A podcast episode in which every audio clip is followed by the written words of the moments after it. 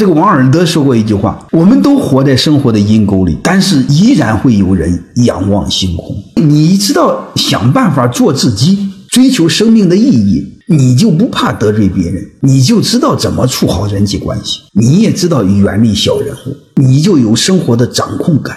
你哪怕是身在草丛里头，你只要往上看，你看到的是大树和星星，看到的是星空；你平视往下看，你看到的全是小草。所以你会发现，你是什么人，取决于你怎么看你自己，取决于你往哪看。你往上看看，不就是星空、阳光吗？你为什么往下看，满地都是杂草呢？